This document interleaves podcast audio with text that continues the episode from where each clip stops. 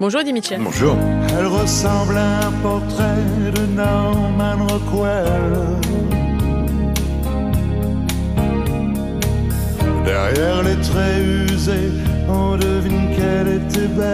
C'est notre avant-dernier jour euh, ensemble sur France Info, l'occasion de regarder dans le rétro ensemble et de mettre un, un coup de projecteur sur euh, des chansons, des photos, des films auxquels vous êtes euh, associés. On retrouve beaucoup de vous dans votre dernier coffret, l'album de sa vie, qui regroupe 100 de vos 500 titres, mais aussi le livre Eddie Mitchell, ma discothèque idéale, par Alain Artaud Macari et Marc Marais, sorti chez Hors Collection. Vous êtes ce crooner, cet artiste constant, aimé. Le mot constant, il illustre parfaitement quand même le, la carrière que vous avez eue. Vous avez toujours été constant. Oui, mais enfin, j'aime pas tellement ce terme parce que ça me rappelle une anecdote pas terrible. J'étais très très fan d'Eddie Constantine et Eddie Constantine, c'était sur la, disons, la fin de sa carrière. Je préparais une émission avec les Carpentiers et je voulais absolument faire un duo avec Eddie Constantine. Donc on se rencontre.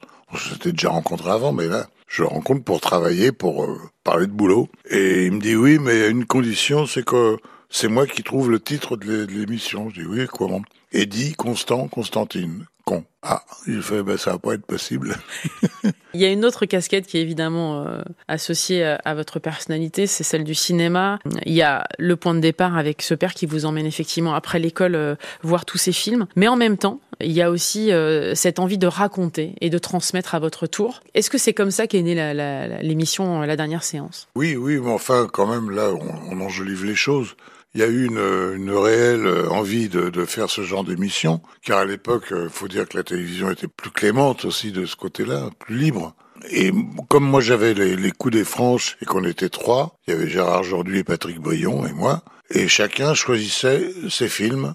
Un coup, euh, quand c'était Richard Thorpe, c'était Patrick Brion, parce qu'il voulait collectionner tous les films de Thorpe. Quand c'était des comédies, c'était Gérard. Quand c'était des films d'aventure, c'était moi. Voilà. Donc, euh, la, la transmission s'est faite normalement. Et comment elle est née cette idée de, de- Ah, de- d'émission Alors, c'était sur Serge France 3 Mahati. Serge Mahati, qui était à l'époque euh, le directeur des programmes à, à la télé, qui avait une idée très bizarre. Lui, il voulait euh, faire une émission avec moi de cinéma, mais euh, dans une salle avec euh, la projection et on renvoyait le truc euh, sur l'écran de télévision. C'était impossible. Et puis lui, il voulait faire du cinéma d'auteur, etc., ce qui n'était pas mon truc. Et donc j'ai dit non. Mais par contre, prenez le bébé à, à mon ami Gérard aujourd'hui, et, là ça ira mieux. En effet. Cette chanson, ça va devenir euh, un rendez-vous euh, pour tous les Français. Encore aujourd'hui, on en parle. Quel souvenir vous en gardez-vous en tant que présentateur? J'ai un souvenir fatigant parce que c'était très fatigant à faire. Ça a duré 17 ans. ouais. 17 ans, c'est pas le fait que ça dure 17 ans, c'était le fait de les faire dans l'ordre. On tournait d'abord les, les interventions euh, de la semaine prochaine sur cet écran, vous verrez, donc dans un costume différent, avec,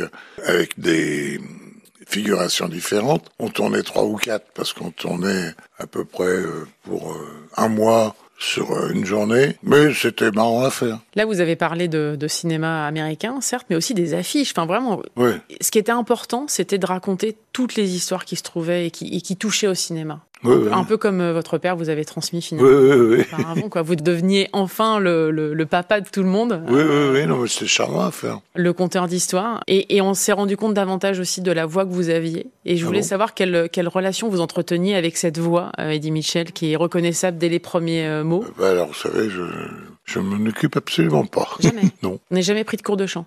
Ah non, non. Non, parce que j'en ai pris une fois, une fois, j'étais tellement euh, plié de rire que ça s'est arrêté. Je voudrais qu'on parle aussi de, quand on parle de cinéma, de vos rôles d'acteur et, de ce métier d'acteur, hein, Eddie Mitchell. Vous en rêviez de devenir acteur? Non, non, non, ça s'est fait, euh, c'est fait comme ça, parce qu'au départ, j'ai tourné dans des films qui étaient, où j'étais chanteur, quoi. Je veux dire, un premier film avec Eddie Constantine, notamment, avec les chaussettes noires, euh, c'était une grosse tête. Ensuite, il y a eu euh, les Parisiennes, encore les chaussettes noires, Comment réussir l'amour, les chaussettes noires, Chercher l'idole, les chaussettes noires, et après, j'ai arrêté. Et après, c'est euh, Tavernier qui est venu me chercher. Il y, a- il y a vraiment deux périodes en fait hein, en tant qu'acteur. Oui, oui. Avant 80 et après les années 80. Euh, avant les années 80, effectivement, c'était des, des petits rôles. En tout cas, vous étiez oui. dans votre rôle à vous. Et après les années 80, on va enfin vous confier des rôles. Ouais, ouais. qu'il va falloir incarner. Et je voudrais justement qu'on parle de, de la série Gaston Lapouge. J'ai l'impression qu'il y a un switch qui Ah oui, s'opère à oui. ce moment-là. Gaston Lapouge, bah, c'était avec euh, Villeray. Ça vous a permis d'obtenir d'autres rôles. Oui, oui, oui, ça m'a et, permis. et le de- fameux coup de torchon, Oui, coup euh, de tor- une collaboration extraordinaire. Parlez-moi Ouais, de ce film et de ce tournage. Oh bah non, c'était un tournage formidable parce que tous les acteurs étaient formidables d'abord. Noiret, euh, Stéphane Audran, Huppert, euh, Marielle. euh, il y avait vraiment un joli monde. Et euh, tout ce monde-là, euh, on vivait même ensemble, quoi. Et c'était drôle, et c'était vraiment charmant. Mais en plus, euh, le truc qui était terrible, c'est que où on tournait, il faisait, je sais pas, il faisait 30, un truc comme ça. Et on allait, on dormait à 80 bornes, à Saint-Louis, où il faisait 15 degrés de moins. Ça faisait très drôle. On, on, était pris pour des igloos en rentrant, et puis on sortait, boum, le lendemain. Mais c'était un film intéressant. Mais je me souviens que Tavernier, quand il m'avait proposé le rôle, et moi je connaissais le roman, je dis mais je serais incapable de, de faire ce que fait ce personnage dans le roman, puisque dans Non, le roman, il se roule par terre, il a des crises d'épilepsie, une prise peut-être, mais pas deux, donc euh, je me vois pas en train de faire ça. Mais il dit mais non, on va, on va arranger ça. Puis ils l'ont tellement bien arrangé que de resituer l'histoire dans un contexte français, dans une Afrique équatoriale française, alors que le, le roman original se passe dans le sud des États-Unis, c'était formidable. C'est une très très belle idée. Là, vous allez obtenir votre première nomination au César, Oui. euh, quand même en tant que meilleur acteur. Ça vous a touché en tout cas? Oui, oui, mais j'étais fier parce que je me souviens que c'était mon copain Guy Marchand qui l'a eu, lui, le César, pour son rôle dans Garde à vue. Comme on était deux copains d'enfance, c'était très bien. Alors parlons de, de- des copains d'enfance qui se retrouvent. Ça a été le cas aussi sur euh, sur Salaud on t'aime. Euh, vous Oui. avez retrouvé Johnny Hallyday. Oui, oui, oui. C'est vraiment votre plus grand compagnon de route. Oh bah oui, il était là au tout le début, tout début. Puisque euh, moi j'avais 15 ans, lui en avait 14. On s'est connus comme ça. hein. Moi j'ai commencé très très vite après lui, vous savez. J'ai commencé six mois, peu. mais moi j'avais déjà une expérience que lui aussi avait d'autre part, parce que j'avais fait avant du cabaret, j'avais fait des choses comme ça. Et lui était embringué dans son histoire de famille avec euh, Lee et, et Destin, où il était euh, faire valoir le petit, le petit génie. Par contre, on est, on s'est jamais quitté, c'est vrai. Un mot euh, maintenant sur euh, Le bonheur est dans le pré, Oui. inévitablement, ce qui vous permet d'avoir ce César euh, dans un meilleur second rôle. ce film, quand on parle de vous, on y pense immédiatement. Il représente quoi pour vous ce film? Bah, il représente pas mal de travail, bien sûr, mais surtout d'une grande amitié qu'il y avait avec Serrault et avec Sabine Azema et puis avec metteur en scène et Châtillès, que j'adore. C'est un film qui est quand même qui est bien. J'aime bien. Non, franchement, franchement, j'aime bien ce film parce que un, on- ça s'est très très bien passé. C'était fatigant comme tous les films, mais il y a plein plein d'anecdotes qui viennent se greffer là-dessus qui sont formidables. Il y a une scène qui est mythique, euh, c'est celle du restaurant et après Oui. la voiture, inévitablement. Oui, Et on s'est demandé comment vous aviez vécu euh, de les interpréter. Ah bah le, le scène de la bagnole, c'est drôle parce que ils nous avaient tout préparé. Euh, Malheureusement pour eux, c'est que le, le- les gens qui nous singeaient, quoi, qui faisaient nos rôles, à, à Sabine et à moi-même, c'était des assistants et ils étaient petits. Et Sabine, elle est pas forcément très grande, mais enfin, elle a une taille normale, et moi, je suis un peu grand. Donc, pour la bagnole, ça allait pas. donc, il a fallu composer.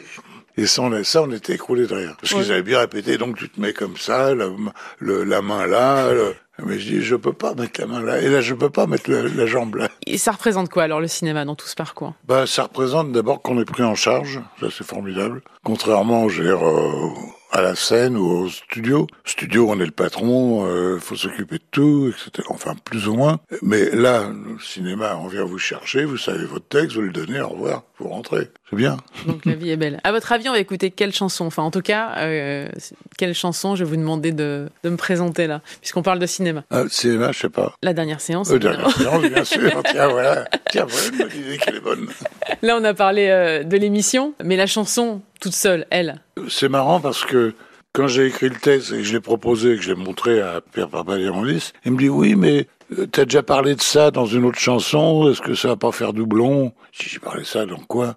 Dans une chanson qui était une phase B, qui, s'appelait C'est OK, où je disais qu'à un moment le cinéma allait fermer. Arrête. Donc on a, enfin je me suis lutté avec lui, mais j'ai gardé, j'ai gardé les dernières séances. Voilà. Donc vous avez eu le dernier mot. Oui. Merci beaucoup en tout cas, Eddie euh, de passer cette semaine avec nous. Demain sera le dernier épisode. On va parler des collaborations. Très bien. Et de vos amis, évidemment. Euh, Il y en a, ils sont assez nombreux, même de vos duos. Euh, je rappelle que il y a deux supports qui sont actuellement euh, disponibles. Il y a ce livre, Eddie Mitchell, ma discothèque idéale, chez Hors Collection. Et il y a Eddie Mitchell, euh, l'album de sa vie avec euh, 100 titres de vos 500. En tout cas, les 500 qui constituent votre répertoire. À demain. Ouais.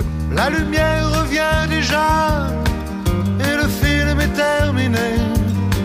Je réveille mon voisin, il dort comme un nouveau-né. Je relève mon strapontin, j'ai une envie de bailler. C'était la dernière séquence, c'était la dernière séance. Et le rideau sur l'écran est tombé. La photo sur le mot fin peut faire sourire ou pleurer. Mais je connais le destin d'un cinéma de quartier. Il finira en garage, en building supermarché. Il n'a plus aucune chance, c'était sa dernière séance. Et le rideau sur l'écran est tombé.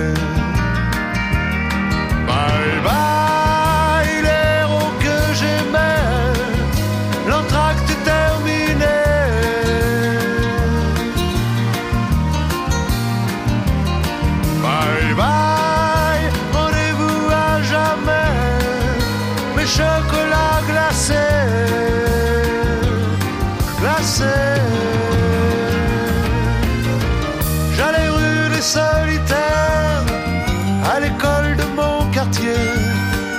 À 5 heures j'étais sorti, mon père venait me chercher.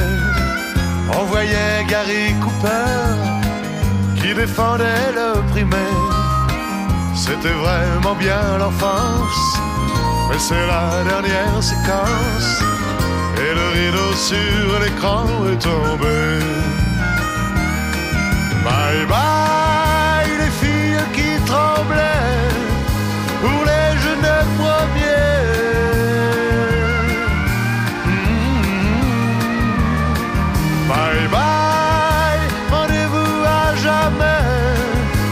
mes chocolats glacés,